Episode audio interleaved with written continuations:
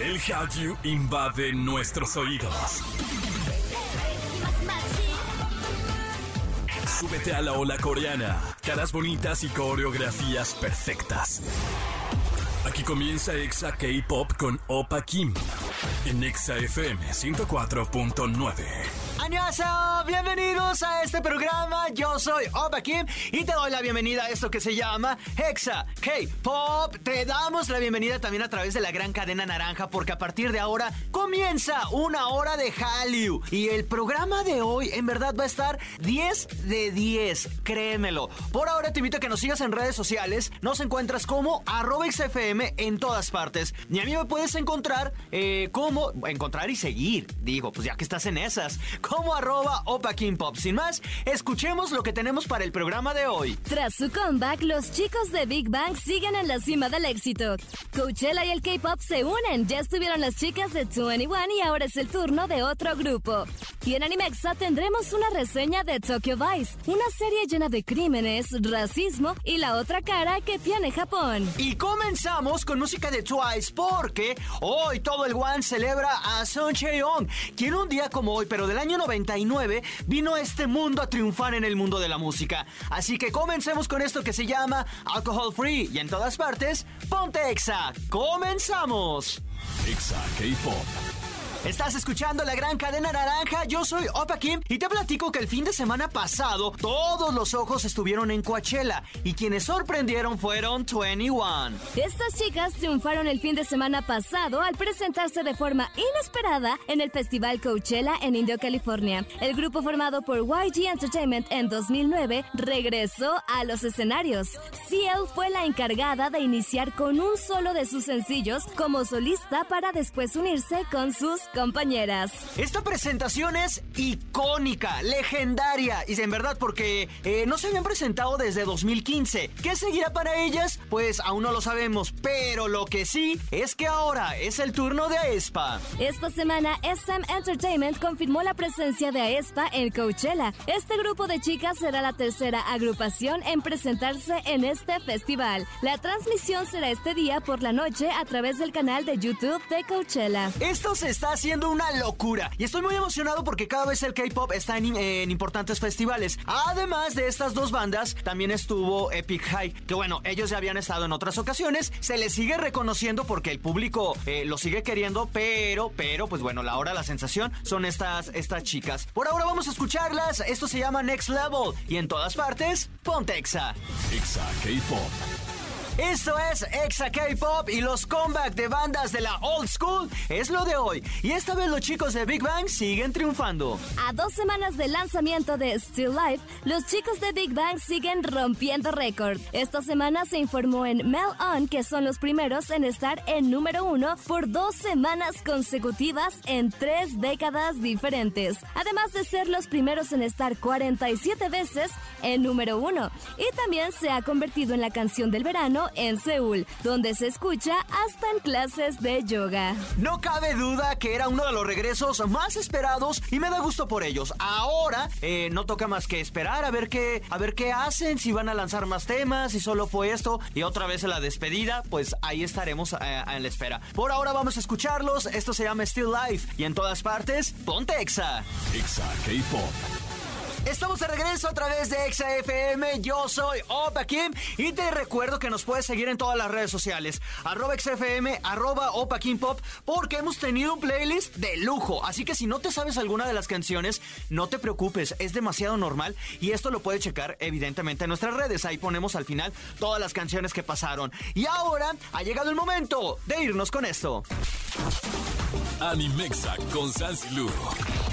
Y le damos la bienvenida a otro episodio, a otro programa. Mi waifu Sansi, ¿cómo estás? Oli, muy bien, muy feliz, muy tranquila. Como que hoy el día está como para estar viendo una serie y maratonearla, porque les tenemos una recomendación buenísima. Buenísima. Hoy les vamos a hablar de Tokyo Vice. Es una nueva serie que ha salido en una de las plataformas de streaming, que es HBO. Waifu, ¿de qué trata esta serie? Tenemos al personaje principal que es Jake Adelstein, un periodista americano que inicia una aventura en Tokio para ser el primer periodista reportero de uno de los periódicos más importantes de Japón y más leídos a nivel mundial.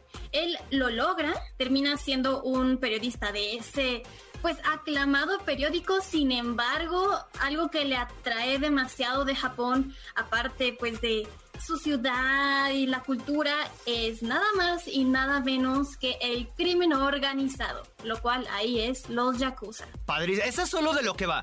¿Por qué no les podemos contar más? Porque, más, perdón, porque todavía está en emisión. De hecho, hasta el día de hoy llevan siete capítulos. Y de hecho ya se va a acabar, waifu.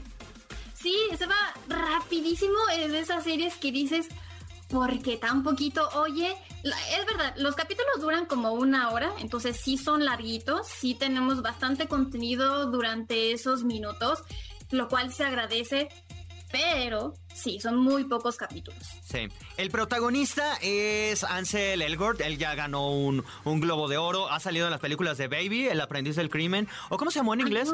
Baby. Eh, Baby Driver, ¿no? Baby Driver, ajá. Y bajo la misma estrella. ¿Te acuerdas de esta película que se puso de moda ponerse los audífonos como... Ay, no, qué horror. pero yo Mira, yo bajo la misma estrella, fíjate que...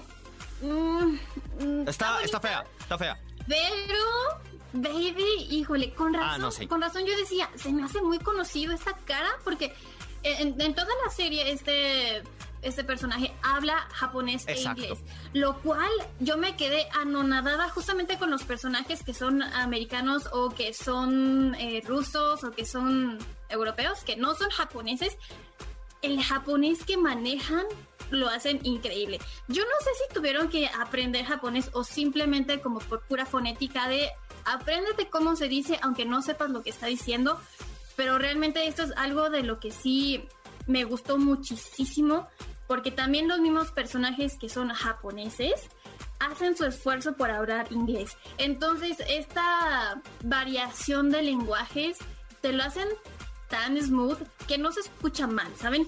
No se escucha mal que el, personaje americano hable japonés o que el japonés hable en inglés. Creo que lo hacen bastante bien y creo que hace como más cálido todo lo que está pasando porque como volvemos al tema, estamos viendo un periodista que se está infiltrando justamente en la información de los yakuzas y tiene conversaciones con ellos, cada uno está poniendo su honor enfrente y cada uno está siendo pues respetado por el otro.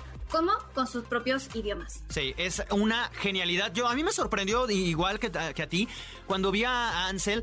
Yo por las películas que ya les mencioné y por eso se las platicaba, eh, tenía esta concepción de un actor bueno, porque es muy bueno, pero, pero de películas adolescentes, ¿sabes? Cuando lo veo en Tokyo Vice y que empieza a hablar japonés, dije, este tipo está loco, porque es un reto hablar en otro idioma y además es un reto actuarlo y que, que tenga congruencia tu actuación, tu feeling tu lenguaje eh, corporal con lo que está diciendo. Es una joya. Los japoneses también hablan inglés, lo cual también se agradece un montón. La historia está padrísima. Waifu, eh, de las cosas que más me, me, llamaron la atención es que normalmente en Japón vemos lo bonito, ¿sabes? O sea, es un, país de primer mundo, es una cultura que a mí en lo personal me encanta, pero no, no nos enseñan el otro lado, que es todo lo oscuro de Japón el nacionalismo, el racismo, el alcoholismo, los suicidios, el machismo, que sabemos que existe no solo en Japón, sino en todo el mundo, pero ¿cómo lo vemos ahí? Sí, de hecho creo que eso es algo que me ha encantado. También es justamente en los 2000 es cuando el Yakuza estaba súper en auge y no necesariamente era todo muerte y destrucción con ellos, si bien tenían un montón de empresas legales, todo lo que hacían por atrás, eso es lo preocupante. Y justamente Japón sí se puso las pilas para erradicar todo este tipo como de, de actividades ilegales que tenían los yakuza y por eso hoy por hoy ya los yakuza tienen muchísimos problemas para sobrevivir.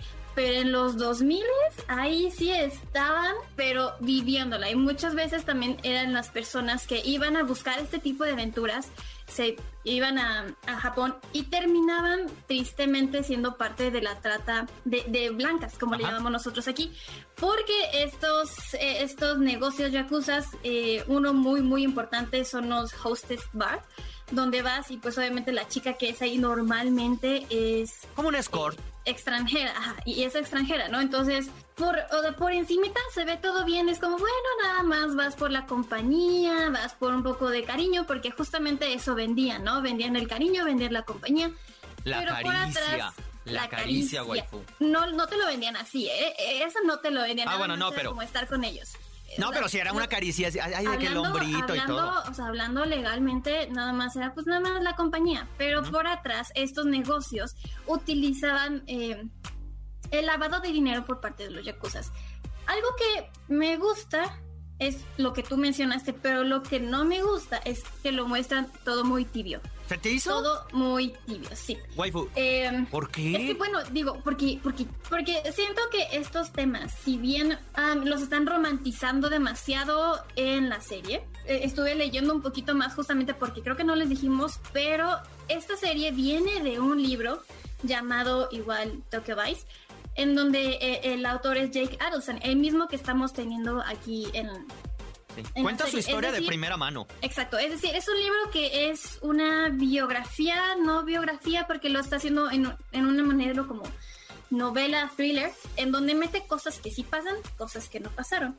Y lo mismo sucede aquí en, en la serie, pero justamente era lo que estaba leyendo, que están poniendo cosas muy muy smooth en cómo fue cómo fue esta vivencia justamente en lugar de lugar en lugar de crear un thriller cada capítulo estamos nada más de, bueno, pues qué va a pasar en el siguiente. O sea, sí nos mantiene interesados en qué es lo que va a pasar, más no nos mantiene como emocionados con qué es lo que está sucediendo ahora. Eso es muy smooth. Para es, es parte de igual y los dos capítulos o los primeros tres que te decía están lentos. Yo, yo estuve a punto de renunciar, pero sí vale mucho la pena la serie. A mí no se me hizo que, haya estado, un poco sí, ahora que lo planteas, pero ustedes que nos están escuchando y, que dicen, ¿qué podemos ver en Tokyo Vice? Se van a enfrentar como a un narcos, pero japonés, ¿no? Sí, sí. O sea, es básicamente un narcos japonés. Creo que está muy, no romantizado, pero sí está muy ligerito, pero porque no creo que la violencia en Japón haya sido tan brutal como estamos acostumbrados aquí en América Latina. Ah, o sea, no, no justifico, no justifico. Cuando hablas, o sea, cuando hablas de los yakuza, te imaginas cómo era, o sea, habían cuchillos por todas partes en las personas que, o sea, era muy sádico, o sea, los yakuza, la historia de los yakuza es bien interesante porque es como lo, que pasó con los samuráis, se hicieron mercenarios, no tenían ya ni a quién servirles, de ahí se hicieron como más maliciosos y de ahí nacen los yakuza, entonces tienen como toda una historia detrás de muerte y de violencia y de sadismo que sí se vivió en los 2000 con los Yakuza. Justamente por eso ellos tenían tanta importancia en, en, la economía de Japón y por eso Japón se puso tanto las pilas para erradicarlos porque sí eran así, o sea, sí eran muy agresivos. También algo muy importante aquí es justamente cómo el periodismo y cómo la policía hace de mediador entre los clanes de Yakuza. Y eh, justamente el mediador es un policía que pues, ya tiene un rango superior. Es interpretado por Ken Watanabe, que sí dicen, ¿y quién es él? Apareció en, la película de Pokémon, eh, Detective Pikachu, apareció en Batman, apareció en Godzilla. O sea, es un actor ya eh, conocido en De renombre. De renombre. Todavía en, Batman, he estado creo que en las tres. Y en el origen, ha habido un montón cuando lo vean van a decir, ay, qué buen cast. La verdad, para cerrar este tema, waifu, ¿ver o no ver? Ver. 100%. 100%. Es una muy buena serie. A pesar de que digamos que está tibia, es una muy buena serie. Si les gusta todo este tema de Japón, si les gusta todo este tema de los yakuzas, creo que es una gran serie para empezar. Les recomiendo también el libro, pueden leerlo. Y como spoiler, en el 2023 va a seguir eh, la, la secuela del libro que justamente Jake Adelstein ya va a estar escribiendo un poco de qué pasó después y por qué ahora está viviendo tranquilo, porque se convirtió en un sacerdote budista. Ok, todo es. Y nos falta un montón de temas de platicar: de los, del término racista, del nacionalismo, el machismo que sigue estando, desafortunadamente. Pero pues el tiempo se nos ha acabado. Esperemos eh, eh, se den la oportunidad de ustedes que nos están escuchando de verlo. Se llama Tokyo Vice. Ya va a llegar a su final. Todavía lo pueden ver. Son 7 más 2, 9. 9 capítulos de una hora. Eh, ¿Es para maratonear? Sí, vale muchísimo la pena. Waifu, muchísimas gracias por habernos acompañado. Recuérdanos tus redes para que te sigan. Arroba Sencilu, Facebook, Instagram y Twitter. Y por ahora vamos a escuchar esto, música random, Random Access Memories, que no es el disco de Daft Punk, pero esto es muy random. Vamos a poner a Backstreet Boys, Backstreet Boys, perdón, con I Want It That Way. Waifu, ¿por qué vamos a poner esta? Porque en uno de los capítulos hay una escena bastante, bastante divertida en donde tenemos al personaje principal junto a un yakuza hablando justamente de esta canción, de significa eh, algo sexual o significa algo romántico. Para el japonés significaba algo sexual porque veía la traducción literal. Mientras que a nuestro personaje americano, pues para él lo romantiza por la transcripción o, o justo como siente la letra. Entonces vamos a escuchar I Want It That Way en Exa K-Pop. Waifu, hablamos de Japón, de Corea y ahora vamos a poner a los Backstreet Boys. hoy fue un programa muy raro, pero muy bonito. Está precioso, en verdad, vean Tokyo Vice. Y ahora vamos a escucharla. Esto en verdad es de lo más random que vamos a poner en este programa, pero disfrútenlo, porque sabemos que les gusta. Y en todas partes, ponte Exa.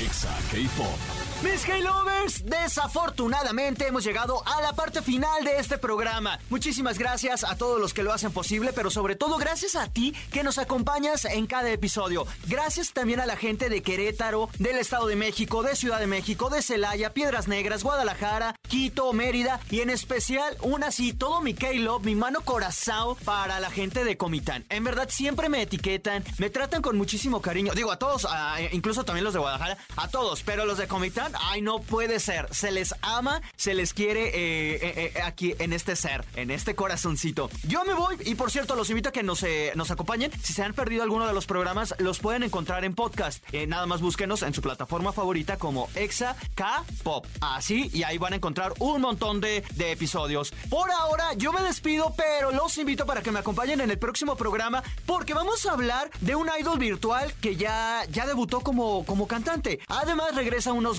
uno de los grandes del K-pop a la industria. Y en Chisme Time con Jam vamos a hablar de toda la polémica de BTS en su gira por Estados Unidos. No ganaron el Grammy, el T-Cook casi se besa y además Taehyung fue captado fumando. Todos estos escándalos en el próximo programa. Cuídense mucho, yo soy Apaquín, tomen agüita, coman sanamente y los espero en la próxima. ¡Añan!